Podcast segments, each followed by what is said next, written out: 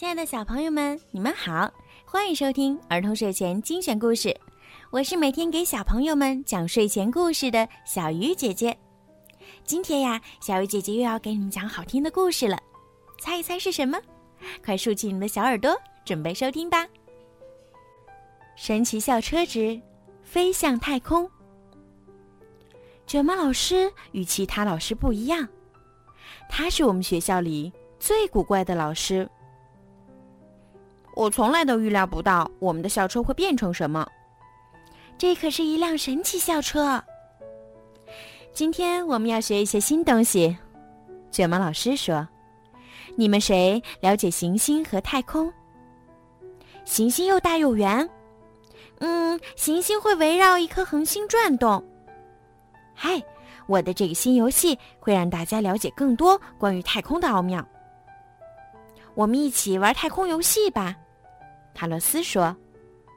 好主意，卡洛斯。卷毛老师说：“上车吧，孩子们。”李慈直催我们赶快上车，他也很喜欢旅行。哇，我对这一次旅行充满期待。卷毛老师转动钥匙。小车飞起来了，车前面出现了一块屏幕。那就是我的太空游戏，塔罗斯大声说：“同学们，这回我们可以好好的看一看太空了。如果能回答出五道题，我们就赢了。”卡洛斯说：“但是游戏有时间限制，现在开始倒计时。”每答对一道题，就会有一个按钮变绿。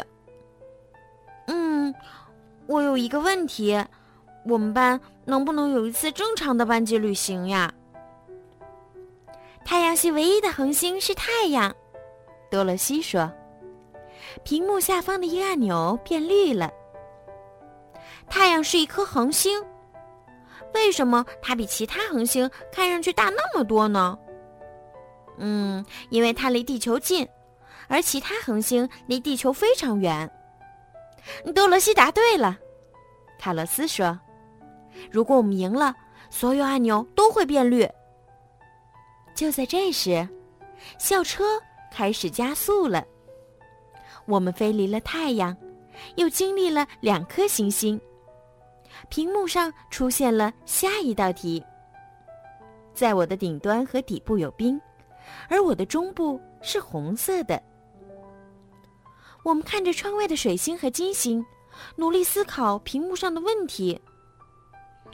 这两颗行星温度太高了，不可能在顶端和底部有巨大的冰盖。那是因为它们离太阳太近了。嗯，真的太近了。接下来遇到的这颗行星是蓝绿相间的，那是地球。旺达说。月亮围绕着地球转，菲比说：“这道题的答案会不会是地球呢？地球的顶端和底部有冰，可它的中间不是红色的呀。”继续前进，同学们。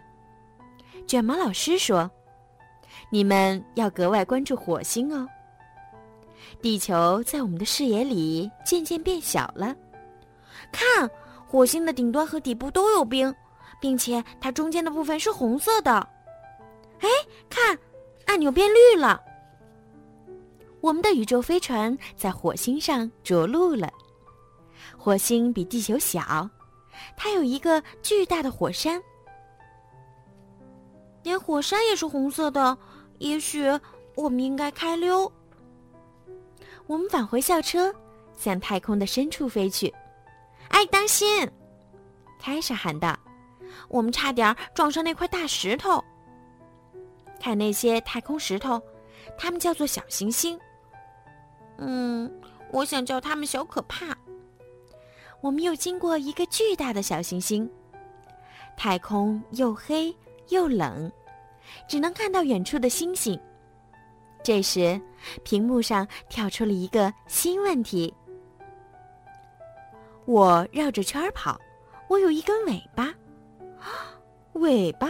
难道是太空狗？哼哼，也许是太空蜥蜴。哎，严肃点儿，时间不多了。就在我们为这道题绞尽脑汁时，有一样东西一闪而过。同学们，这是一颗彗星，它围绕着太阳运行。卷毛老师说：“啊，它是绕着圈跑的，快看，它有一根尾巴。它不是狗，也不是蜥蜴，它是彗星。”哼，已经答对三道题了，还剩下两道。卡洛斯看了看钟，说：“我们得抓紧时间，再开快一些。”弗瑞斯老师，我们朝一颗超级大的行星开去，它的表面好像有一只巨大的红眼睛。那是木星上的红色斑点。蒂姆告诉我们，木星是太阳的第五大行星。这个红色斑点是一团巨大的风暴云。有地球的两倍大。哦，风暴云已经持续活动了三百多年，我可不愿意卷入那团风暴云中。嘟嘟嘟，不好！卡洛斯大喊道：“那是警报声，游戏快要结束了。”题目四：我是一个指环，但不戴在手指上；我是一根腰带，但不系在裤子上。我是什么？哦，我们已经把太阳的所有行星都拜访了一遍，现在我们在冥王星上着陆了。那上面又黑又冷。李茨拿了一张地图，冥王星在柯伊伯小行星带上，那儿有许多大的石块和小的行星。柯伊伯带不是系在裤子上的，它绕着太阳转，其他的物体也都围绕太阳旋转。我们还有一道题没答，但时间只剩下一分钟了。题目五，既不近也不远，我与我的恒星的距离最完美。等等，这道题我们都知道，所以我们一起大声喊出了答案：地球。回到班上，我们做了一个太阳系的模型。当然，我们很高兴能重返我们所在的星球——地球。下回我们会有什么新发现呢？